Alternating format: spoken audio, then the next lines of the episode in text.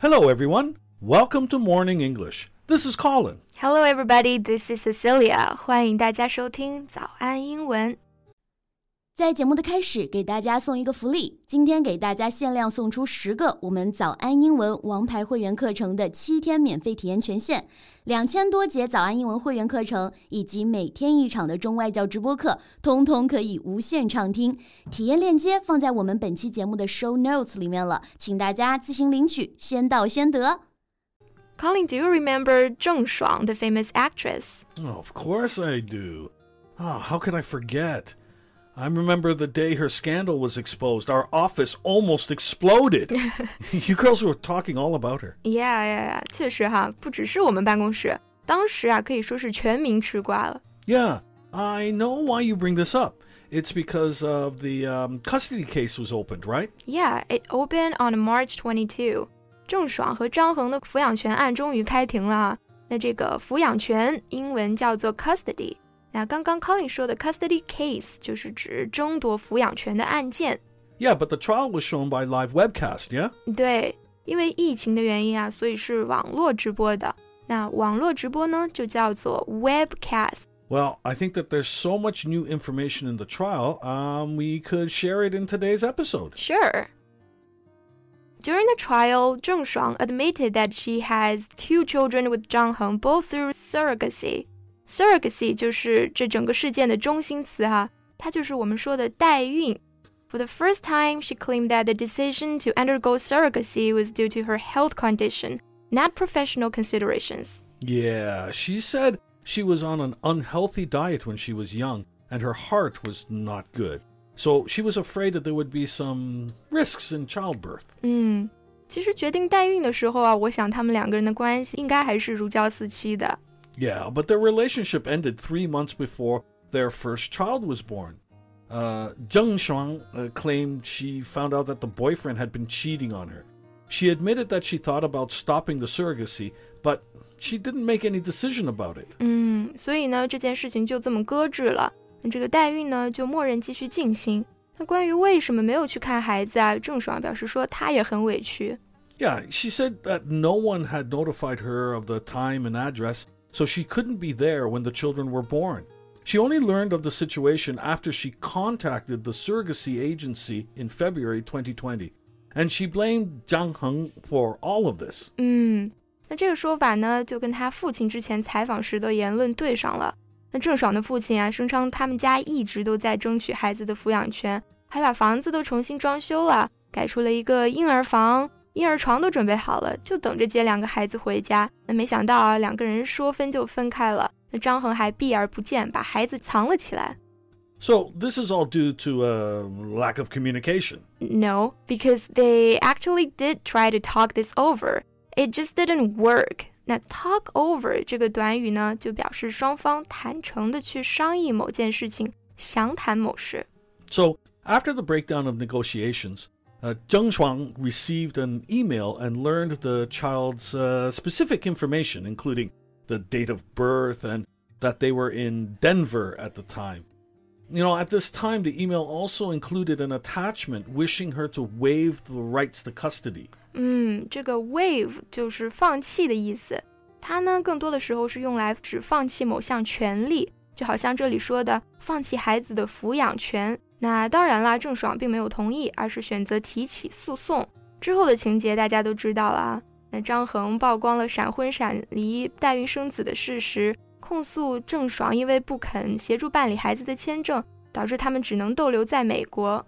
Yeah, since then, things have been like a runaway train. 嗯，一时激起千层浪哈。郑爽呢被官媒点名，代言全都没了，星途尽毁哈。Colin 这个比喻呢就很形象，事情好像一辆失控的火车。那 runaway 可以用来形容车辆或者动物失控，也可以用来形容事情发展迅猛而难以控制。Actually, uh, Zheng Shuang said she did ask to see the children, but Zhang Heng didn't agree at first. On March 10, uh, Zheng Shuang saw the children for the first time. Yeah, she was actually really happy at the time because she felt that the children had slowly accepted her. But when Zhang Heng approached, the children started to cry. So, uh, required by the parenting coach, He went a little further, and then their daughter fell asleep in 郑爽's arms. 那其实说到这段的时候啊，郑爽的情绪变得还挺激动的。她一方面质疑张恒有没有照顾好孩子，另一方面呢，其实对孩子也是挺愧疚的。 所以啊，她也制定了一个详细的计划来弥补这段时间与孩子相处的空缺。She hopes to see the child for about an hour every day. After getting acquainted with them, she hopes to see them for two to three hours, three days a week. And then she hopes the children can stay overnight at her home. 嗯，郑爽她表现的还是很有信心的哈。She said that she is willing to put the children's needs above her own needs Because she's the children's mother, she must take on her own responsibilities. And she rebuked uh, Zhang Heng for exposing the children to the public and the media. 嗯，说的其实也在理哈。那这种曝光对孩子来说确实不是什么好事。但是张恒的叙述可以说跟他的是大相径庭。他一出庭呢，就把这些完全推翻了。Yeah, he said when Zheng Shuang was with the child, the boy cried and ran to him. The girl also cried, but she stood still because of fear. Thirty minutes later, he found that Zheng Shuang had walked to the corner alone, leaving her friend and parenting coach to take care of the children. Mm, after the communication, the parenting coach told Zhang Heng to placate the children and then send them to play with Zheng Shuang. Zhang Heng did it and retreated further as required. 就是说，这个育儿教练呢，让张恒去安抚一下两个小朋友。 安抚、安慰某人，我们就可以说 placate somebody。但是啊，之后的情况还是没有好转哈。Yeah, the boy was still crying. The girl just sat on the slide and didn't dare to move. 嗯，其实，在看这段的时候，我真的还挺难过的，因为孩子他们是不懂大人世界的那些弯弯绕绕的，他们只有不解和无助，是真的需要耐心对待、细心守护的。This, however, was something that Zhang Heng used to attack Zheng Shuang. He claimed that the actress was impatient with children, adding that the only reason she agreed to have children with him was due to the fact that he was more patient with them. 嗯，这也是张恒他主张单独抚养的一个理由哈。He also claimed that Zheng Shuang was mentally unstable, including her alleged depression and suicidal tendencies. She actually bought medicine on Taobao and said that she could die by taking 20 pills. Fortunately, Zhang Heng found out and stopped her. He mentioned that he had asked the actress to see a doctor, but that Zheng disagreed due to her celebrity status, claiming um, it's about her privacy. 嗯，其实郑爽有的时候一些表现确实有点怪怪的哈。即便在争夺抚养权的期间呢，她也常常搞出一些迷惑发言来。Right, and Zhang Heng also said that he can't send my children into the hands of people who abuse animals because Zheng Shuang has done so with dogs. Ah, uh, another blow.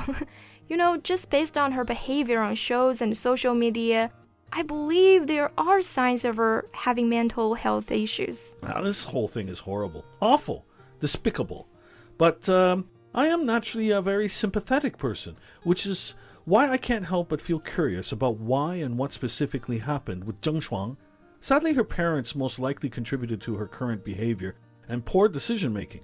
Anyway, I feel awful for the children. I agree with you.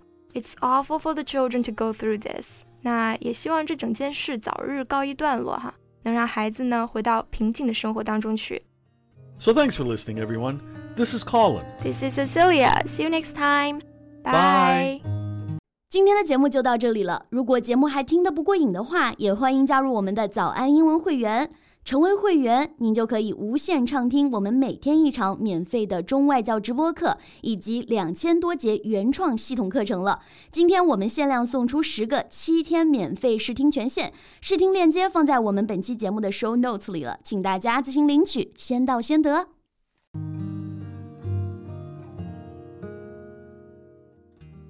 This podcast is from Morning English. 学口语就来早安英文。